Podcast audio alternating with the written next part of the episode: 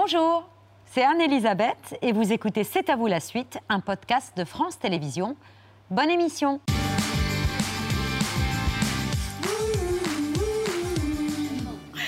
C'est à vous en direct jusqu'à 20h55 avec Mohamed, Pierre, Patrick et retour ce soir sur un grand moment de solitude, un soir de juin dernier où nous, étions si fiers, si sûrs de nous d'avoir enfin déniché la première apparition de télé d'une grande actrice française. Les organisateurs de cette manifestation, c'est-à-dire ceux du salon de la boulangerie, avaient mobilisé toutes ces vedettes. Mais non, c'est jamais vu, je savais que ce serait la première C'est fois. pas vous? Mais Si, c'est si. pas moi? Si, si. Si c'est toi. C'est moi? Bah, tu oui, t'en c'est rappellerais. Avec C'est Joe vous. Dassin. Avec Joe Dassin. Avec Joe Dassin aux Champs-Élysées qui vous chantait ouais. le C'est petit pain. Karine. Mais c'est vrai que je me ressens. Comment l'a c'est jamais possible vu, de celle-là. pas se souvenir de Joe Dassin Mais Franchement, c'est pas moi. En 80, 80, ouais, non. ça marche pas parce que moi, je suis arrivée à Paris pour être actrice en 83. En plus, c'est pas moi parce qu'elle a les ongles longs et moi, j'ai les ongles rongés. Moment de solitude. Oui. En effet. Bonsoir, chère Karine Viard. Bonsoir. On est très heureux de vous recevoir à l'occasion d'Une mère, le premier film de la réalisatrice Sylvie Hautecoeur, un rôle écrit pour vous et dans lequel vous êtes très impressionnante. Un film qui interroge notamment sur la no- notion du pardon.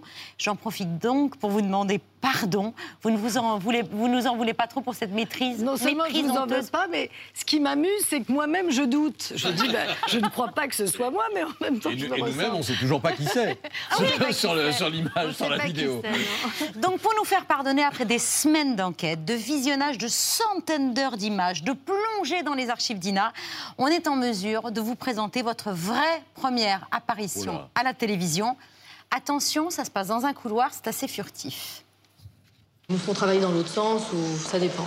Sur les 20 qui seront pris, euh, peut-être qu'il y en aura qu'un qui travaillera ou qui pourra en faire ce métier et en vivre. Cette jeune élève de l'école de la rue Blanche qui passe devant la caméra et qui jette négligemment un coup d'œil, ça c'est bien vous. Alors ça, c'est bien moi. Je n'étais pas élève. Ah. J'avais été prise au premier tour. Et, De l'école de la rue Blanche. De l'école de la rue Blanche. Il y avait un stage. Et à l'issue de ce stage, je n'ai pas été prise. Et Ah là, bon je le sais. Là, je sais que je ne vais pas être prise. Je le vois dans mon regard. Tout ce visage fermé. un peu. Pourtant, vous en disiez le plus grand bien de cette école, Ah, mais j'aurais euh, adoré. qui avait le mérite d'être gratuite. On passe entre les mains de tous les professeurs qui, euh, qui nous font faire des exercices. Ça donne quand même l'assurance de quelque chose quand on y rentre. Et puis c'est gratuit. Euh, Les, les cours privés, maintenant, ça, court- ça coûte 800 francs par mois. Et c'est important, je trouve, de, de toujours travailler, de s'entraîner, de huiler un peu les rouages comme un sportif le ferait. Et bon, quand c'est 800 francs par mois, c'est très cher. Ici, on a un enseignement complet. Et c'est quand même une carte de visite. en plus.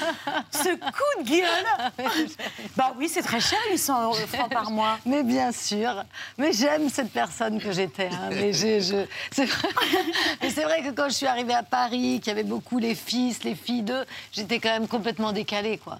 Je, je suis en province, j'ai pas d'argent, je viens d'un milieu pas, voilà, d'un d'un milieu assez, assez, assez pauvre. Et, Hors de question de payer des cours de théâtre. Ah ben, je, 800 je n'ai pas les moyens, mois. ouais, ouais, absolument. Mais ça ne vous a pas euh, empêché de faire une carrière extraordinaire. Et ce film, vraiment, on va en parler très longuement, est extraordinaire, radical sur la forme et profond sur le fond. On en parle longuement, mais tout de suite, c'est l'œil de Pierre.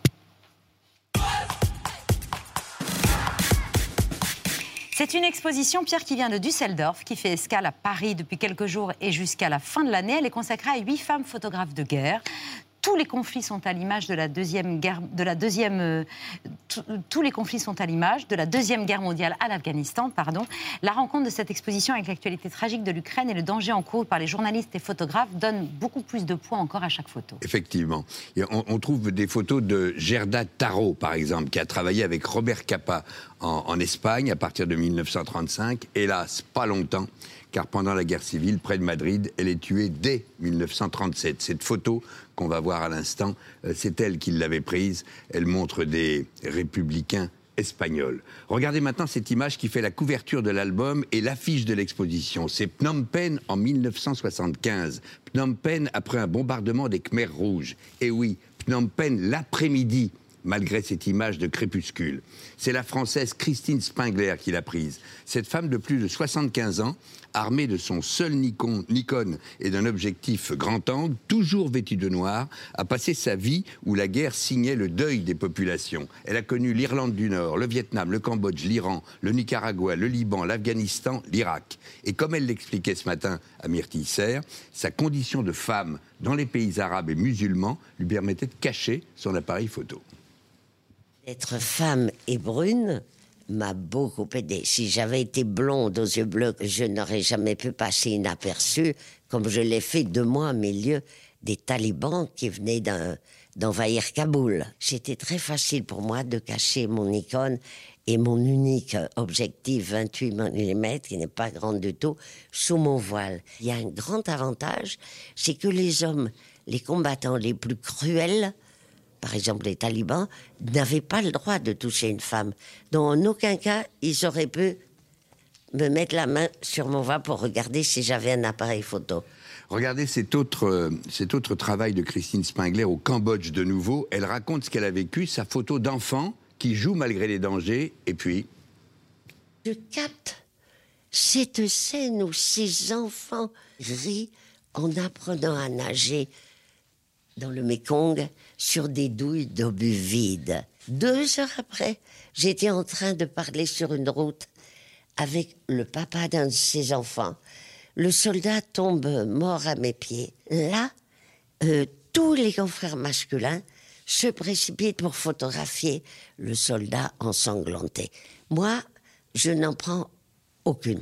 Je trouve plus dramatique de montrer la tragédie de cet enfant innocent et insouciant qui maintenant vient d'apprendre que son père est mort. Et Christine Spengler ajoutait ce matin que ces photos où elle cherchait à montrer tout de même des images de vie, euh, de plaisir d'enfant, elle ne pourrait les chercher aujourd'hui où la guerre se montre plus dure chaque jour en Ukraine.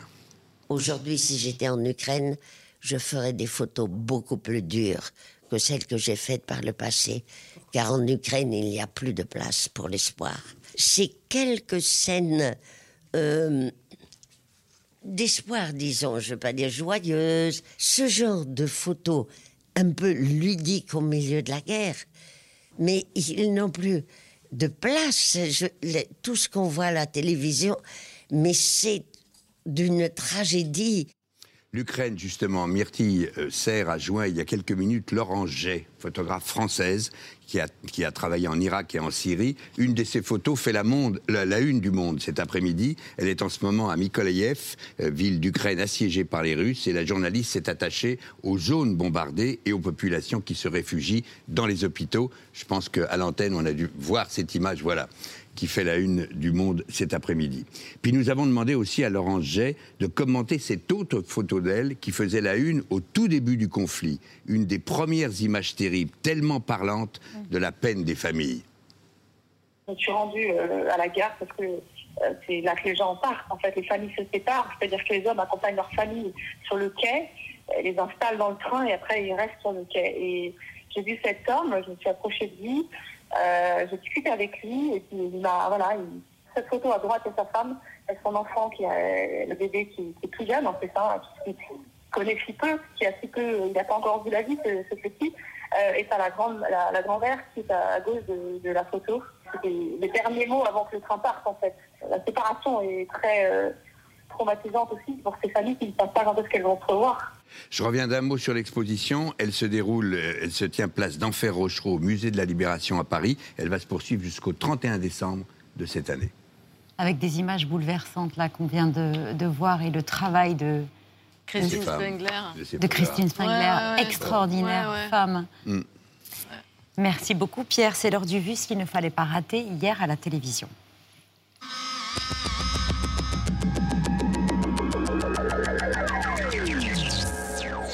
La colère qui gronde face à la flambée des prix des carburants. Plusieurs dépôts sont bloqués en Bretagne. Des centaines de routiers et pêcheurs sont mobilisés. Alors est-ce le début d'un mouvement plus large?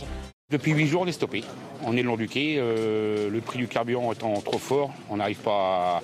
Je ne peux pas dégager un salaire pour mes gars, donc euh, on a préféré stopper le navire. Le point d'indice des fonctionnaires sera augmenté cet été sans en connaître le niveau. Il sert à calculer leur rémunération et concerne 5 millions et demi de personnes. L'annonce a été faite ce matin par la ministre de la Transformation et de la Fonction publique, Amélie de Montchalin. Cette décision n'est ni une promesse ni une mesure électoraliste, se défend-elle. Avance Avance Reviens Accélère Le point d'indice n'augmentera pas il n'augmentera pas depuis des, des, quinquennats. En général, en fin de quinquennat, augmenter le point d'indice, c'est une mesure électoraliste. Très agile. Waouh, t'es souple, ma belle, hein Lorsqu'Ivan Colonna est arrêté en 2003, les jeunes nationalistes corses aujourd'hui mobilisés ne sont pour la plupart même pas nés. Mais c'est bien sa récente agression en prison qui servira de détonateur. Deux semaines de violentes manifestations sur l'île de Beauté. Une jeunesse en colère contre l'État français, même contre les élus locaux. Cette agression a duré huit minutes. Elle a été filmée pendant huit minutes. Et pendant ces huit minutes, il n'y a pas eu d'intervention des surveillants puisque c'est l'agresseur lui-même qui a prévenu les surveillants du malaise. Voilà ce que dit Gérald Darmanin. Le gouvernement est prêt à aller jusqu'à l'autonomie. Après, la question est de savoir ce qu'est cette autonomie. Il faut qu'on en discute.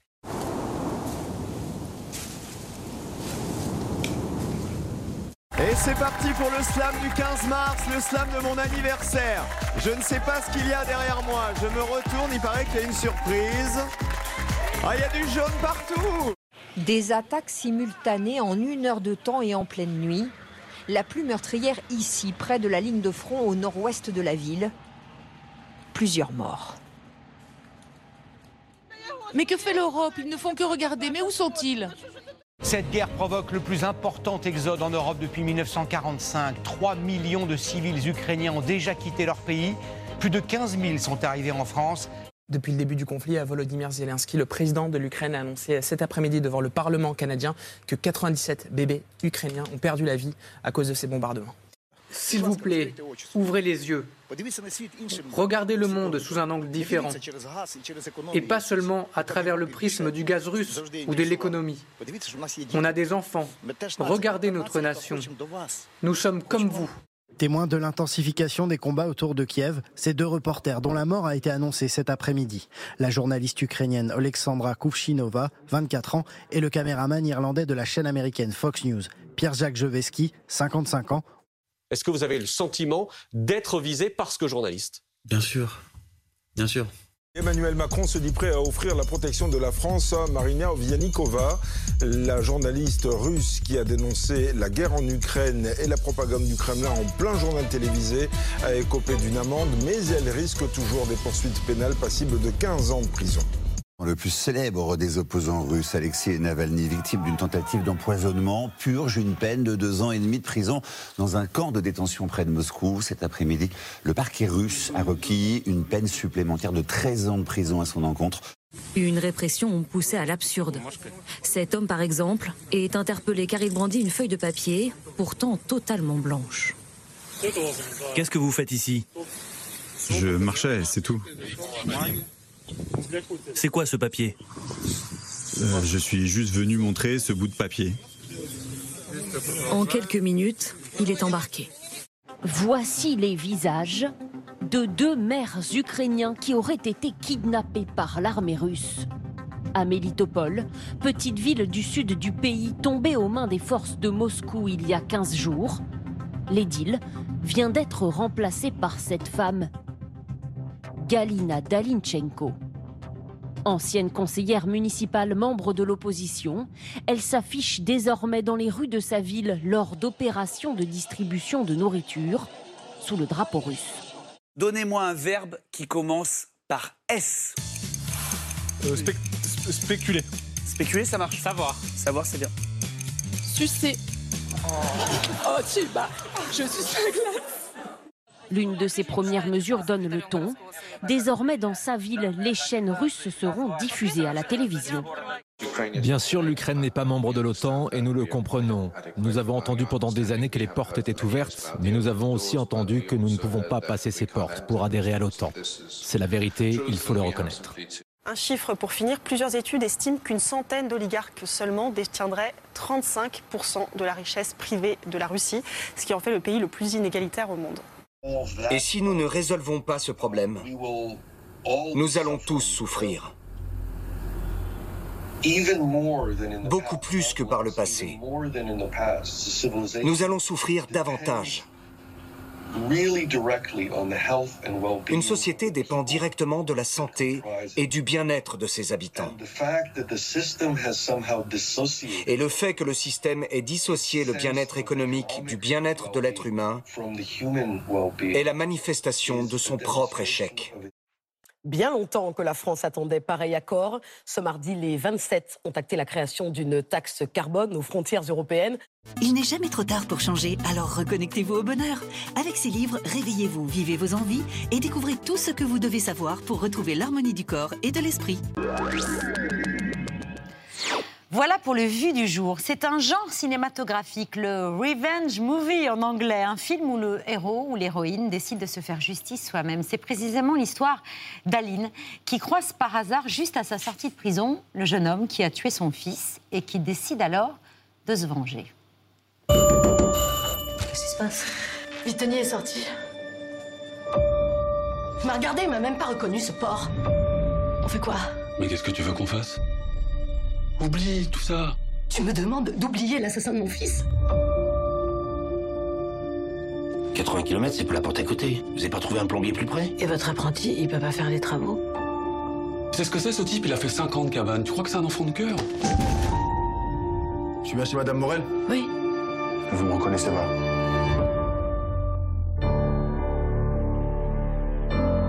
Vous allez me dire que je suis là par hasard? Si je me prends la tête avec une arqueuse, je retourne au placard. C'est peut-être ça que vous voulez Je voulais pas qu'il meure. Tu l'as frappé, mais tu voulais pas le tuer. Il faut en mettre combien? Quelques granules, ça suffit. Ce produit-là, il est radical. Et s'il meurt, il y aura une enquête et tu en tout. J'ai rien faire de te taper, c'est ça que vous voulez entendre Je veux juste savoir ce que t'as dans le crâne.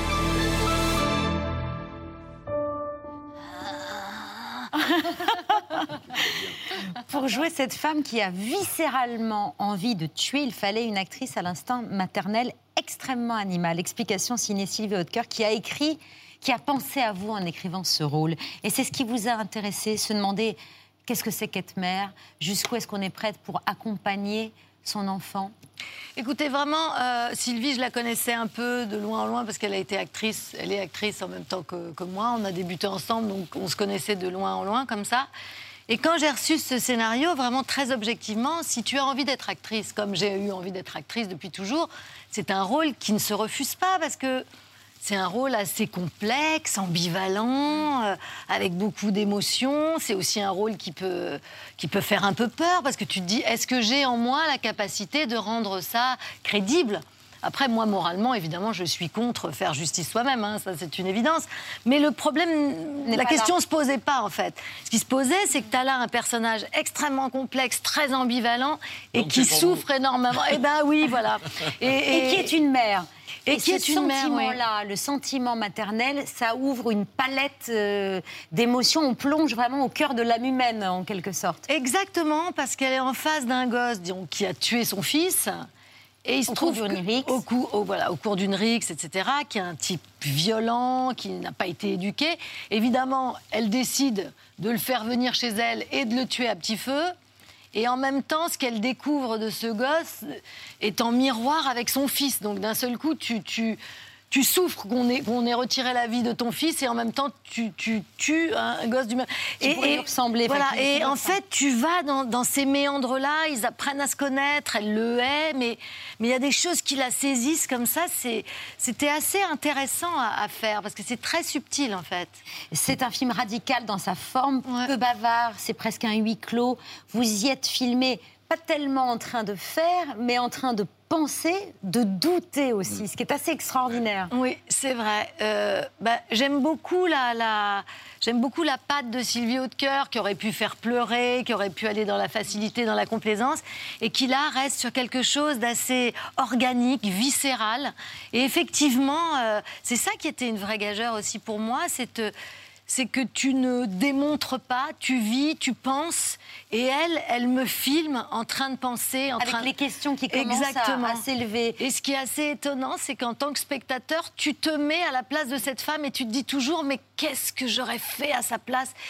Et le film ne répond pas, ne donne pas tort ou raison, en fait. C'est juste que tu avances comme ça dans cette humanité euh, euh, fracassée entre, entre deux personnes.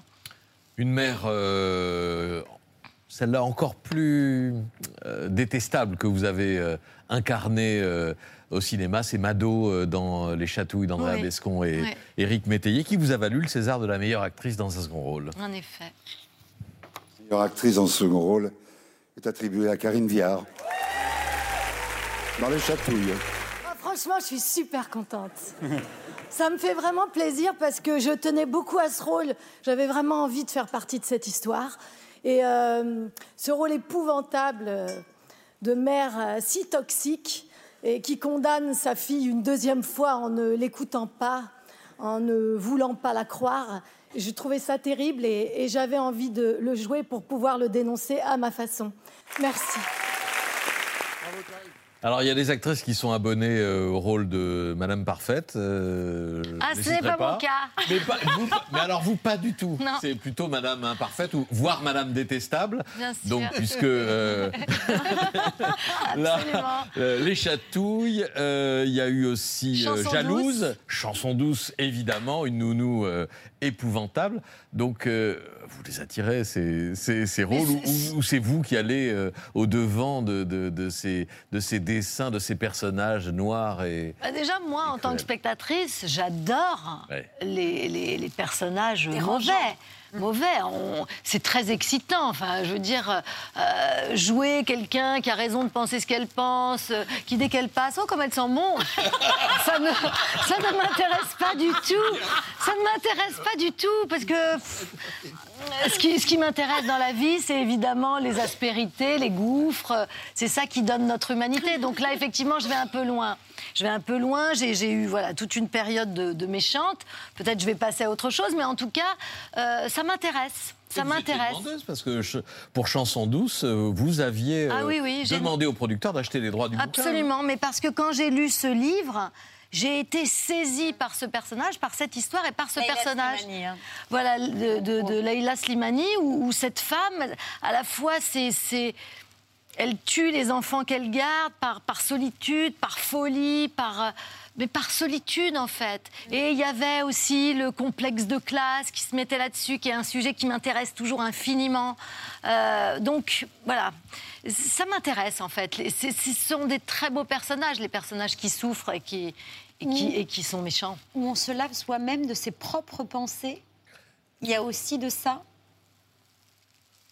Oui et non, mais moi, je suis plutôt quelqu'un qui, qui assume. euh, pour ah ça. oui, c'est ça. Bon, bah alors oui. en parlant d'Aline, juste. bon, et c'était bien dit, hein, donc c'est vrai. On se fouille à l'intérieur, des choses pas avouables, sombres, méchantes, douloureuses, pas convenues, et on s'en lave. C'est vrai aussi, oui, c'est vrai. Non, c'est vrai, je. je C'est très c'est vrai. intelligemment dit. hein. Oui, oui, non, mais c'est vrai, c'est vrai. C'est-à-dire que, que le cinéma légitime un certain nombre de choses que, que, que tu n'as pas le droit de vivre, que tu n'as pas le droit de dire euh, dans la vie. Dans Jalouse, quand je dis à ma copine, t'as de la chance, toi, ta fille, elle est moche, tu n'as pas le droit de le dire. Et je sais que je n'ai pas le droit de le dire, mais le dire dans un film, c'est vraiment délicieux. Quelle est J'ai la- tellement pensé. Non, c'est pas vrai. On l'a pensé en se disant que j'ai pas le droit de le penser. donc on l'a pas formulé. C'est Oh, l'essentiel. ton nouveau-né est ravissant. Euh, quelle est la proportion de scénarios que vous recevez où ce sont ces femmes-là euh, Est-ce que c'est l'essentiel de ces scénar- des scénarios que vous recevez Ou alors non, on continue à vous proposer euh, des femmes euh, sur lesquelles on se retourne euh, Ils sentent bon. voilà. Non. on, on me propose, j'ai la chance qu'on me propose des rôles très différents.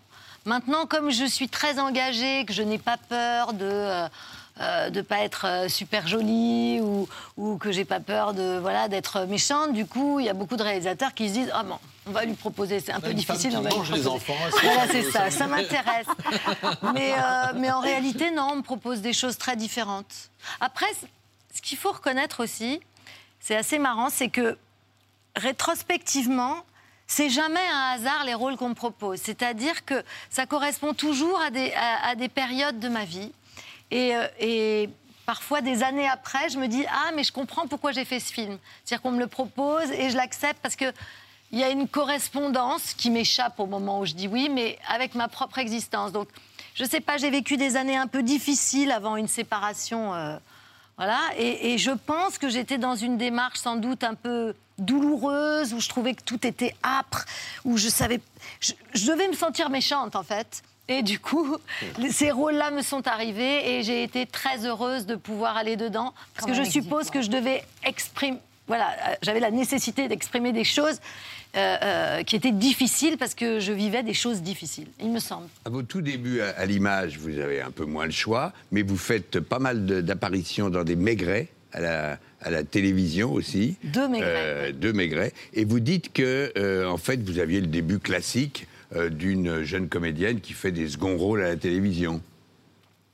Oui, Mais ça dure pas très longtemps, mais bon. Ça dure pas très longtemps, mais oui, j'arrive, j'arrive de Rouen, mes grands-parents, élevés par mes grands-parents. J'ai pas du tout les codes, hein, je ne sais pas du tout. Je, je- D'ailleurs, j'ai rencontré mon agent Laurent Grégoire, hein, que j'aime infiniment. Euh, J'avais rendez-vous parce qu'il cherchait euh, une actrice pour Cyrano de Bergerac. Donc, en gros, les agents rencontraient un peu des jeunes filles. Euh, Franck Dubos, qui était un ami à moi, me présente son agent. Et j'arrive, mais il me dit, mais par contre, tu viens bien habillée, parce que je m'aimais pas tellement, j'étais en jogging toute la journée. Dit, de Oui, Ah ouais absolument. Alors, ouais. Donc il me dit, tu viens bien habillée. Je dis, alors là, compte sur moi. Et j'arrive à 14h pour le rendez-vous, j'ai quand même mis une robe du soir. Enfin, J'avais pas du tout les codes, je comprenais rien. Je comprenais rien. Et Laurent Grégoire, donc mon agent merveilleux, était assistant à ce moment-là de, de cet agent que je voyais. Et euh, j'ai senti que je lui plaisais pas, l'agent, hein, qu'elle comprenait rien. Et effectivement, avec ma robe du soir, il ne devait pas comprendre Mais grand-chose. lui? Et lui a dit euh, Est-ce que tu veux bien la prendre et c'est moi qui m'en occupe?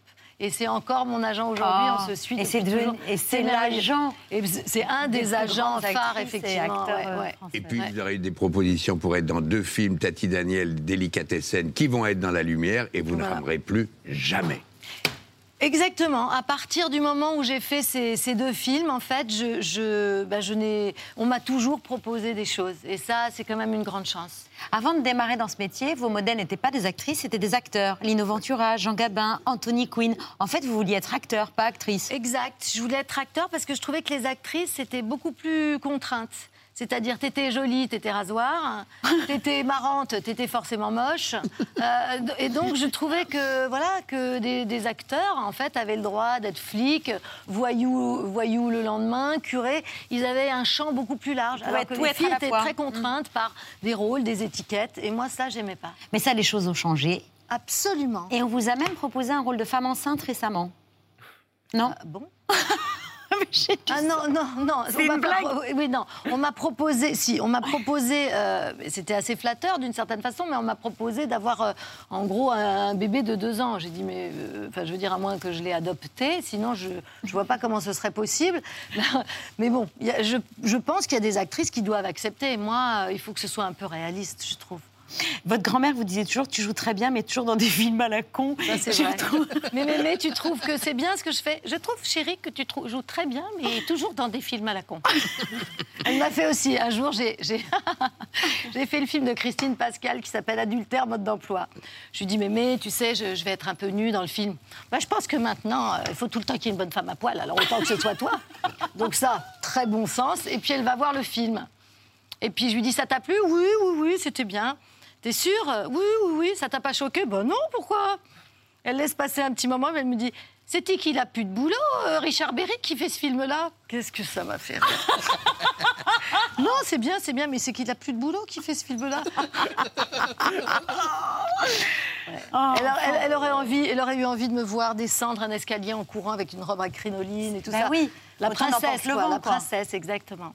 Oh, vous n'êtes pas loin d'être une princesse du cinéma français. Ben là, je vais faire Madame de Sévigné. Alors Oh. voilà, j'aurai une petite Voilà. pensée pour elle, hein, avec ma mes Robe très à jolis vêtements. Voilà.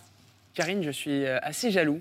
Car euh, quand on regarde votre compte Instagram, on a tout de suite envie de partir en vacances. On a l'impression de se retrouver dans un film romantique, euh, au Galapagos, euh, en tenue de gala dans un désert de sel.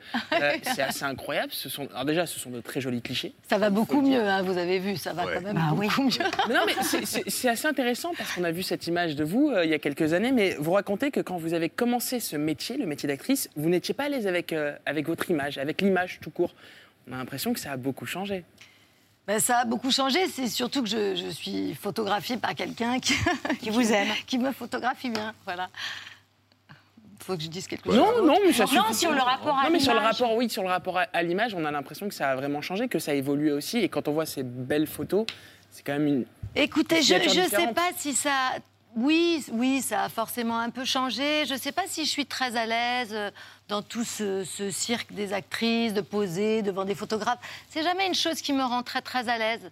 Là, euh, je connais bien le photographe et du coup, je suis beaucoup plus à l'aise. Mais est-ce que ça permet aussi de se, se donner plus de confiance parfois euh, Vous dites, euh, aujourd'hui avec le recul, je me dis que j'étais mignonnette. On, on se donne aussi un peu de force à travers ces images, ces beaux clichés, parce qu'on adore vous suivre en vacances. Bah, C'est-à-dire que je pense que j'ai passé un temps fou à me détester. Je trouve ça tellement dommage. Je trouve ça tellement dommage. Maintenant, j'arrive à l'âge que j'ai et, et je me préfère et je m'aime davantage. Et je me dis, mais si, s'il y a 30 ans, je m'étais, j'avais été capable. défoncé. Voilà. Mais bon. Oui. Comme ça. Et puis quand on se voit il y a 10 ou 15 ans, on se dit finalement, j'étais pas si mal. Bah, j'étais pas si mal et les- je m'aimais pas. Et bon, Ah, voilà. Vous dites ça aussi Ah ben très souvent, Oui. j'ai pas la carrière de Karine. Mais oui. c'est vrai, c'est souvent. ce- Effectivement, si on avait eu l'assurance qu'on a maintenant, on n'en serait peut-être pas là. Si jeunesse savait, si vieillesse pouvait. Voilà. Et C'est un homme rassurant qu'on accueille dans quelques secondes à vos côtés, chère Karine. Avec lui, rien n'est sorcier. Et toutes les questions ont une réponse, ce qui est assez pratique. Mmh, une bonne glace. Ça va faire du bien par cette chaleur. Mmh, ça fait mal à la tête. Je sais, ça jette un froid. Brrr, il fait un froid de canard, enfin. Façon de parler, parce que j'ai l'impression que les canards, eux, n'ont jamais froid. Un chat qui mange de l'herbe, comme les vaches. C'est bizarre. Rassurez-vous, Nitro va très bien, mon chat ne souffre pas d'un dédoublement de la personnalité. Mmh. Ça pique Mais c'est de la moutarde Et ça remonte dans le nez et dans les yeux. Vite, de l'eau. Ah, elle est vraiment salée. hein. Qu'est-ce qu'il y a là-dedans? On va chez moi. Ça va, Chami Jean-Patrick. Bonsoir, Jamy Gourmaud, je vous présente euh, Bonsoir, Karine Viard. Ravie de vous accueillir ce soir. Dis, Jamy, pourquoi les canards n'ont jamais froid? Ou encore, pourquoi la fondue fait-elle défile Voilà pour le titre euh, de deux des six petits livres parus le 3 février dernier aux éditions Nathan. Déclinaison de vos vidéos, Les Épicurieux qui cumulent plus de 80 millions de vues. Quand je- quand- si je dis que vous êtes un obsédé de la pédagogie, j'exagère à peine. La, pédag- la pédagogie, on en a plus que jamais besoin. Alors moi, je dirais pas obsédé, j'adore la pédagogie. C'est un plaisir. C'est un plaisir d'apprendre, et puis je l'ai déjà dit ici sur ce plateau, c'est un plaisir aussi de transmettre. Dès l'instant où j'apprends quelque chose, je prends du plaisir, eh bien, euh, je me sens frustré si je ne peux pas transmettre à la fois le contenu, le savoir, mais aussi le plaisir que j'ai eu euh, à l'acquérir. Et le besoin de pédagogie, il a été particulièrement vif pendant cette pandémie, la crise que nous venons de vivre. Ah, je pense qu'il est vif euh, en permanence. Il a été vif pendant la pandémie, mais il est vif euh, aujourd'hui avec euh, tout ce que nous vivons. À chaque instant, on a besoin de pédagogie. Alors la pédagogie, elle est, moi je parle beaucoup de science, mais pas que de science, je parle beaucoup de connaissances, mais elle est, elle est indispensable en termes d'histoire, de géographie. Si on veut comprendre tout ce qui se passe aujourd'hui, euh, si on a eu des petits problèmes avec nos cours de géo ou d'histoire, faut vite remettre le nez dedans. Hum. Déjà pour savoir où. Enfin, c'est vrai que beaucoup disaient qu'ils avaient euh, pu géolocaliser récemment Ouais. la Crimée, Mmh. par Mmh. exemple, ou, ou- ou voir euh, l'Ukraine. Euh, Pendant la pandémie, vous étiez euh, venu nous, nous aider à répondre à la question suivante comment surmonter l'impossibilité de se faire livrer à domicile après 22 heures? Ce qui angoissait beaucoup, euh, notamment Charles Consigny. On regarde. Absolument. Elle est longue, Jamy. On fait comment pour manger si on finit tard et qu'on n'a plus Deliveroo Ben, je crois qu'on a une solution devant nous. On va faire cuire des pâtes. Voilà. Comment ça se passe et- et mine de rien, la cuisson des pâtes, c'est un truc super intéressant. Parce que vous voyez, ces petites pâtes, elles sont constituées euh, de, farine, mais de la farine de blé dur. Voilà, là-dedans, il y a des chaînes d'amidon qui sont collées les unes aux autres. Et si vous croquez, si vous croquez ces pâtes comme ça, vous n'allez pas réussir à la digérer. En revanche, si vous les faites cuire, eh bien, l'eau va permettre de les détacher les unes des autres. Et si vous faites chauffer, eh bien, ce sera encore euh, euh, beaucoup plus rapide. Et surtout, la cuisson avec de l'eau chaude va révéler ces arômes qu'on adore tous avec les pâtes al dente. Voilà. Bah, c'est pas sorcier de cuire des pâtes et pourtant il y en a qui, qui en étaient pas capables. Un vrai chef ce soir autour de la table Bonsoir. de C'est à vous. Stéphane Reynaud, chef du restaurant Oui mon général à Paris dans le 7e. Vous êtes euh, notre voisin. Sans être. Sans être. Ah vraiment, on est ravis de vous accueillir ce Bah, c'est soir. partagé, merci. Euh, avec des œufs mayonnaise. Et oui, des œufs mayonnaise, c'est tout simple, c'est vraiment les, les plats de bistrot qu'on aime. Mais là, il y a un petit peu le lien avec le printemps, parce que j'ai fait une mayonnaise avec de l'ail des ours, un peu de vinaigre de cidre, puisque l'ail des ours s'appelle vraiment le printemps. Puis les graines de courge pour finir un peu l'hiver. Donc tout ça, on le mélange pour attendre la prochaine saison euh, avec impatience. Et Muriel Robin euh, vous adore et adore votre cuisine. Elle est euh, voilà, elle nous regarde donc on la on salue. l'embrasse alors. hein. Alors effectivement, euh, Jamy, dans vos livres, on retrouve l'essentiel de vos vidéos euh, des épicurieux, mais pas seulement.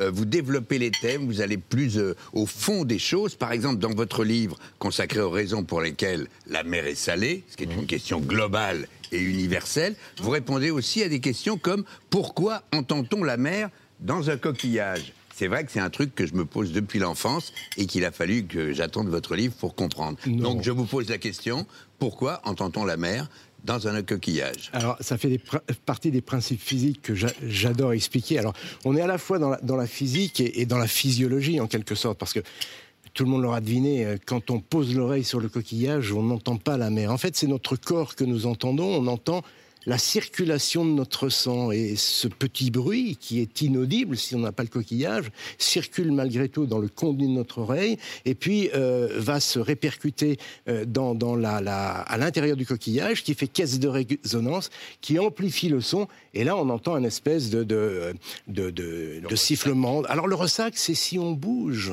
Ah. le coquillage. Si vous ne bougez pas le coquillage, et ça marche aussi avec un verre, Anne-Elisabeth a tout à fait raison, ça marche avec n'importe quel récipient. Et ce sac et ce ressac, eh bien, on l'entend dès l'instant où on commence à bouger euh, le coquillage parce qu'on va modifier justement la circulation des ondes à l'intérieur du coquillage. Babette va également le mimer. Ah oui, attention. Pourquoi, les- pourquoi les larmes sont salées?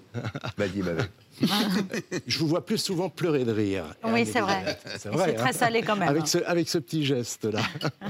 Et les, la- les larmes sont salées tout simplement parce que, euh, on va faire- encore faire un petit peu de physiologie, euh, elles sont fabriquées, produites par nos glandes lacrymales. Et elles sont produites à partir euh, de notre sang. Et notre sang est salé. Les glandes lacrymales vont filtrer en quelque sorte euh, le sang. Il y a des vaisseaux sanguins qui passent et qui vont extraire finalement euh, bah, tout ce qu'on retrouve dans une larme, de l'eau principalement, mais de l'eau salée, parce qu'il y a du sel dans, dans notre sang. Et vous avez fait quoi comme étude? J'ai fait des études de journalisme. C'est vrai? Exactement. Ok. Ça mène à tout, hein Eh oui, des études littéraires. Voilà. Mais, mais, mais j'aime la science et j'aime raconter la science. Parce que derrière la science, en fait, il y a plein de petites histoires. On parlait à l'instant des coquillages, mais l'histoire des coquillages, c'est une question que tous les enfants ont Oui. posée. Donc vous partez du coquillage et puis vous racontez plein de choses. À partir d'un coquillage, vous racontez l'histoire du monde. À partir d'un grain de sel, vous racontez l'histoire du monde. Donc vous voyez, vous commencez avec une petite histoire de science. On fait la même chose en cuisine. Vous faites la même chose en cuisine. Vous parlez de l'œuf mayonnaise et, et- et voilà, et, et- et vous refaites toute l'histoire de la gastronomie. Donc vous voyez, tous ces savoirs, finalement, bah, ils, sont, ils sont liés les uns aux autres. Moi, je considère souvent que la culture, c'est pas une accumulation de connaissances. C'est à un moment donné d'être capable de construire des ponts finalement entre toutes nos connaissances et comprendre ce qui se passe aujourd'hui dans notre monde. Bah, c'est ça, c'est être capable de avec tout ce qu'on a emmagasiné au fil du temps, en lisant, en allant au ciné, euh, en regardant la télévision, en regardant euh, C'est à vous, c'est dans l'air, eh bien à un moment donné, on arrive à construire des ponts entre tout ça, et puis là, on peut se faire une idée. Mais si on n'a pas ces petits éléments culturels, eh bien, on peut difficilement se faire une opinion sur ce qui se passe aujourd'hui dans le monde. La mayonnaise, c'est un phénomène ça. chimique. Exactement. Mais ça ne nous dit pas pourquoi l'œuf dur se marie aussi bien avec la mayonnaise. Il y a une part de, de mystère. hein. Il n'y a pas forcément de réponse scientifique Ah non, à ça, mais je me posais la question à l'instant en dégustant le, le plat, le de chef. La meilleure des alchimies, il n'y a rien à dire, juste à manger. La meilleure des alchimies. On a l'un de vos premiers euh, passages télé. C'est pas le tout premier, mais c'est le- le- l'une de pre- vos premières apparitions à, à C'est pas sorcier, octobre 93, sur France 3, évidemment. Ouh là là là là. Vous savez ce que c'est, ça, Frédéric? Ça, tu me l'as dit, mais on va le donner à l'invité. Euh, oui, j'en ai jamais vu de gros morceaux comme ça, mais euh, c'est de l'ambre de la Baltique. Voilà, de l'ambre de la, de la Baltique, et ça provient justement de forêts qui sont aujourd'hui disparues, qu'il y avait il y a 80 millions d'années. Voilà. Cette ambre, c'est très drôle parce qu'aujourd'hui, on en fait des bijoux. Hein. Alors c'est très intéressant parce qu'aujourd'hui, on peut porter des bijoux avec à l'intérieur un insecte qui a quand même 50 millions d'années. Ça, c'est le début de Jurassic Park. Hein. Exactement, ça commence comme ça. Avec Comment un il s'appelle cet insecte? Écoutez, il est ici, mais il n'a pas laissé son nom. Ah oui. Alors c'est pas sorcier avant le camion. Exactement. Avant C'est la le, le- toute- le semi-remorque. Toute première, euh, toute première euh, version. Je me souviens du nom du monsieur, c'était monsieur Pierre Dubromez, et il avait écrit un bouquin sur la forêt. Et justement, à partir de ce bouquin, on avait raconté toute une histoire autour, de, de- autour des arbres. Et ensuite, la légende et la notoriété sont venues ensuite avec ce camion qui était censé euh, sillonner la France, ce laboratoire et, et cette répartition des rôles entre Fred oui. et vous. Mais, mais- mais ça a commencé comme ça, parce qu'on on faisait cette émission, on se retrouvait face à des scientifiques qui nous expliquaient un petit peu euh, leur, euh, leur discipline. Et souvent, avec Fred, on sortait des émissions en se disant, mais euh, qu'est-ce que tu as retenu de l'émission Et en 26 minutes, dans une interview, c'était très très compliqué. Et c'est comme ça qu'a commencé à germer l'idée de C'est pas sorcier, de se dire, allez, il y en a un qui est sur le terrain, qui va voir, qui pose des questions, et puis un autre qui, qui prolonge en expliquant. En, expli- oui, en expliquant avec des, avec des maquettes, avec des, des, dessins, des tableaux. Enfin, oui, c'était c'était une incroyable fabrication. Il, fallait, il, faut, il faut mettre tout cela en scène, bien évidemment. Vous avez donc des téléspectateurs de tous âges, euh, de 7 à 77 ans. Moi, j'ai- un garçon qui est né en même temps que C'est pas sorcier et qui a grandi et qui disait, j'ai déjà dit, il disait c'est l'émission qui explique et qui était absolument. euh, Il y, a- il y a quatre fondée. générations qui, qui, euh, qui regardent ces émissions aujourd'hui, qui regardent Sur euh, ces Jamis, euh, qui Jamis, qui regardent pardon. les épicurieux. Euh, en fait, il y a, il y a ceux euh, qui étaient enfants quand on a commencé, euh, qui regardaient avec euh, leurs parents. Et qui regardaient aussi avec leurs grands-parents le mercredi. Et puis, ces enfants-là, depuis, euh, ont grandi, ont eu des enfants qui regardent toujours ces émissions. Donc, vous voyez, ça balaye quatre générations et c'est merveilleux. Et vos fils se destinent à des carrières scientifiques? Alors, ils, ils sont tous les deux. Il y en a un qui, qui est, qui est ingénieur et l'autre euh, qui Ah, ils- enseigne, qui enseigne les, Ça y est, les- ils les se maths, destinent pas, ils euh, sont arrivés à destination. physique, chimie. Voilà. Pour être précis, pourquoi euh, la mer est-elle salée? Pourquoi l'étoile du berger n'est pas une étoile? Pourquoi les chats n'aiment pas l'eau? Pourquoi la moutarde nous monte au nez? Pourquoi les canards n'ont jamais froid? Et pourquoi ce Ah, gilet dans chouette. Et pourquoi ce gilet pour ce cadeau. Ah voilà, pour Karine Viard. Euh, Merci. et Ça me fait pourquoi plaisir. euh, Ah, est-ce lors de la story de média de Mohamed Bouefsi? Parce, que c'est... C'est tous les soirs comme ça. C'est parce que ça filoche, voilà. ah bah tiens, encore un pourquoi euh, dans votre story ce soir. Pourquoi le ciel s'est-il coloré d'orange hier Oui, pour tous nos téléspectateurs et pour Jamy, on va faire, on va essayer de faire de la pédagogie. Vous allez voir, c'est pas sorcier. Hier et ce matin, à votre ré- réveil, vous avez dû découvrir une fine couche de sable devant votre porte, euh, sur votre scooter ou sur euh, votre voiture. Vous vous êtes demandé pourquoi vos yeux avaient ac- activé le filtre sépia. Votre ciel a dû virer orange. Pas d'inquiétude, c'était le cas quasiment partout en France et en Espagne.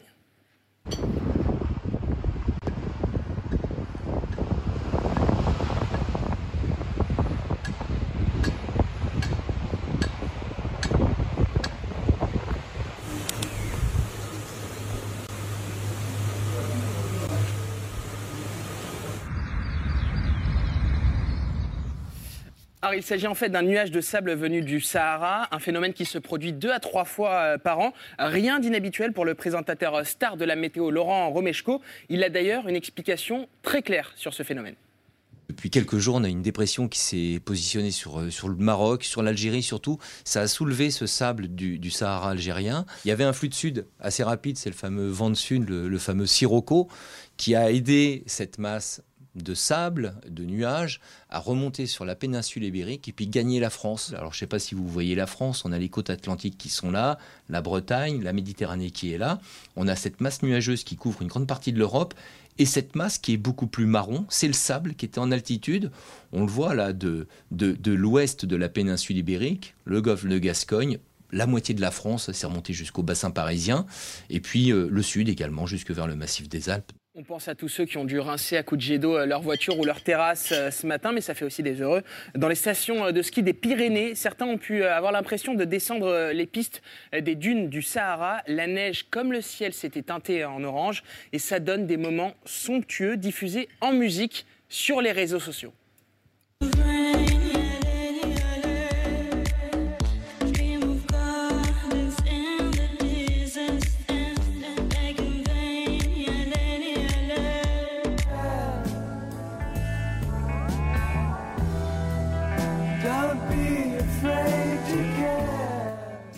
Sublime. Ah oui, c'est sublime.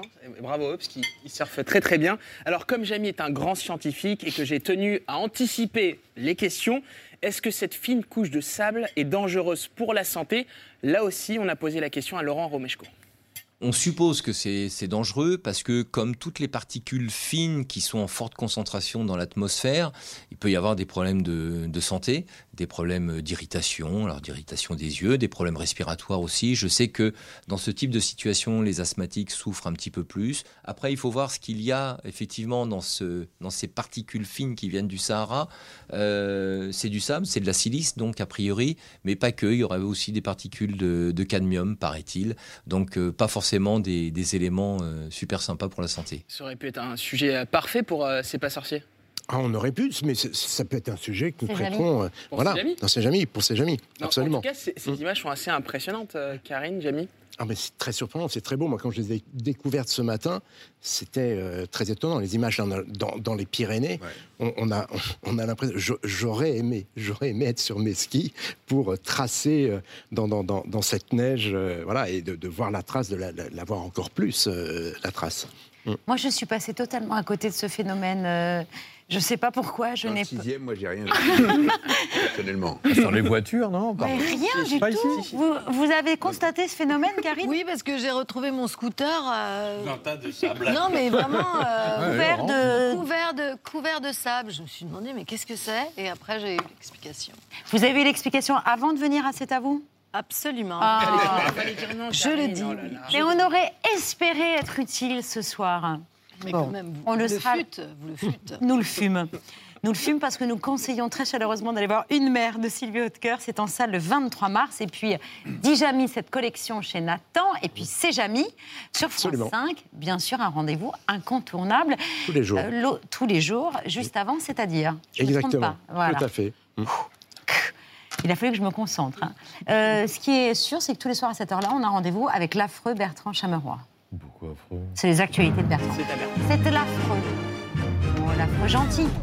Ah, ABC, ça veut dire ça Affreux, Bertrand Chameroy Eh oui, Patrick. Bonsoir. À la une de ce 16 mars, un message d'espoir. Oui, la période est morose. Oui, l'actualité est plombante. La météo n'est pas folichonne. Mais parfois, parfois, la vie nous réserve de belles surprises. Aujourd'hui, pour moi, c'est Noël avant l'heure. Il était un peu plus de 16 heures cet après-midi quand à la rédaction m'est parvenu le livre de Valérie Pécresse.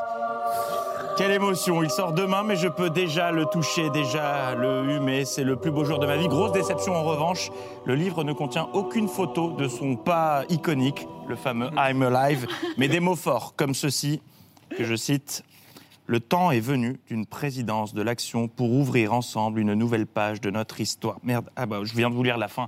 C'était la dernière fois. Je suis, désolé pour le spoiler, pardon. Bon, voilà. Euh, c'est l'émotion. Oui, ça se termine comme ça. Pardon. Euh, le temps est venu. C'est le titre de cet ouvrage. Euh, je me demande bien où est-ce qu'elle est allée chercher ce titre. Le temps est venu. Ah, c'était là, oui. Le meeting de Marine Le Pen à Fréjus en septembre, eh oui. Eh oui, Valérie Pécresse, le courage de faire comme les autres. Dans le reste de l'actualité, bah, c'est pas Jojo, hein, parce que quand on- quand il n'y en a plus, il y en a encore. Regardez ces images, ce séisme de magnitude 7,3 sur l'échelle de Richter ressenti à, à l'est euh, du Japon. Une alerte au tsunami a été euh, déclenchée.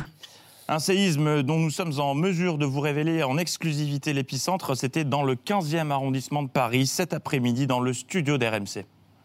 Actuellement, géant, c'est le seul qu'ils font. C'est comme l'essence à un euro euh, qu'ils le font tous les vendredis. Pardon, mais à ce niveau-là, c'est plus un éternuement, c'est une bourriche de fine de Claire numéro 4. Si vous aimez les huîtres, pensez à Perico Légas pour les fêtes. Pardon.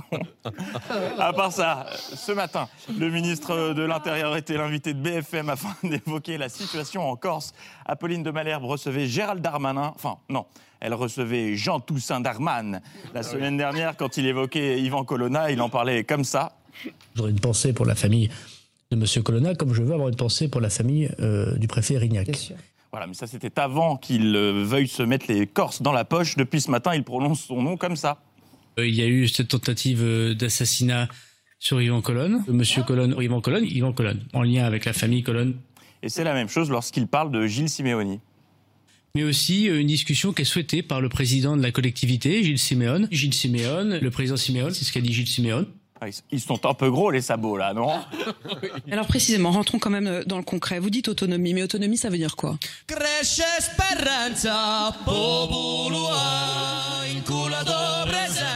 Si vous leur proposez l'autonomie, ils vont jusqu'à- pas s'en passer. Ah, sacré Jean Toussaint. Au même moment, en face, Xavier Bertrand répondait aux questions d'Elisabeth Martichoux et visiblement, il n'avait pas bu son premier café du matin. Il était tendu, mais tendu. Il s'agissait de Xavier Bertrand, mais lui, dans sa tête, il était persuadé d'être Don, Corle- Don Corleone. Nicolas Sarkozy, s'il ne soutenait pas Valérie Pécresse clairement, comment l'interpréteriez-vous? Et pourquoi il la soutiendrait pas? Vous avez des informations? J'ai très bien compris votre question, vous avez très bien compris ma réponse. De- Votre réponse est de ne pas répondre à ma question. Non, non, attendez, je joue plus à ça. J'ai passé l'âge depuis longtemps. Si vraiment je voulais pas répondre, je vous dirais joker ou je vous dirais écoutez, je suis pas fondé à répondre. Non, je viens de vous le dire. Bah, si ma réponse vous plaît pas, dites-le. Bah, On parle des Et conditions puis-je continuer d'élection ou pas? et vous... Oh, ça a la barbe à la fin. Alors qu'il n'y a aucune raison de s'énerver, puisqu'en ce moment, les intervieweurs politiques des matinales ont une obsession, une préoccupation, la petite santé, les hommes politiques. Vous allez bien Jean J'ai j'ai l'air de pas bien, de pas aller bien. vous avez l'air d'aller un très en- bien. un peu enrhumé, mais je vous rassure, je Vous vous fais tester l'air, régulièrement. euh, et- euh, d'aller euh, très bien. Bon, ça va, vous n'êtes pas fatigué Non. Vous avez veillé tard, euh, c'est ça Hier soir, vous avez regardé le débat euh, sur TF1, donc vous êtes un peu fatigué ce matin Non, je n'ai même pas cette excuse-là. Voilà, mais il y en a une qui est en pleine forme, c'est Barbara Pompili. Madame euh, la ministre de la Transition écologique et solidaire.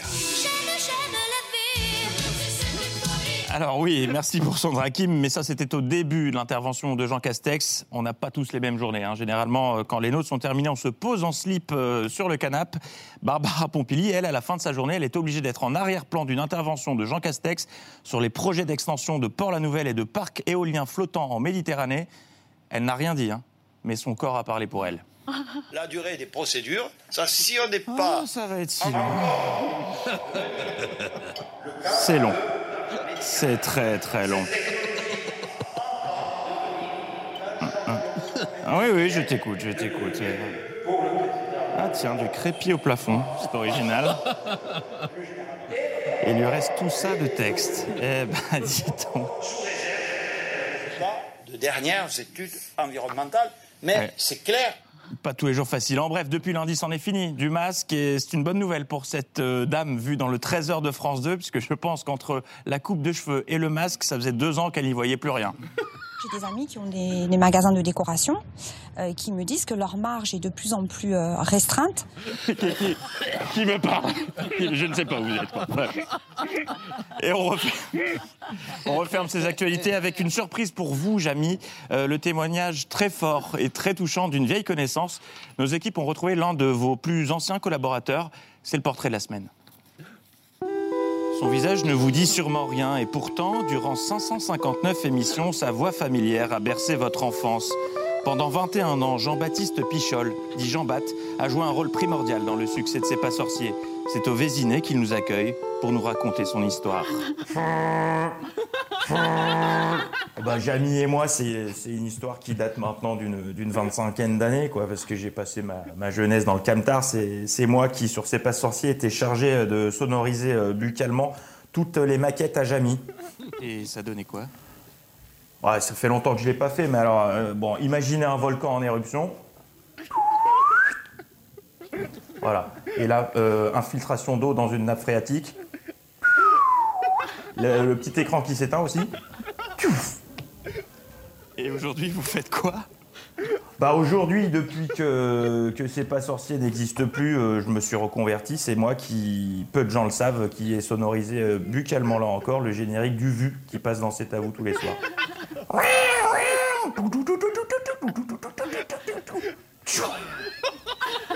Ah. Quoi. Un témoignage bouleversant et n'oubliez pas, quand on n'a pas d'idée, on a des perruques. Bonne soirée. Rappelez-nous le nom de ce jeune homme. C'est Jean-Baptiste. c'est Jean-Baptiste, appelez le Jean-Baptiste. Bon, Jean-Baptiste salut.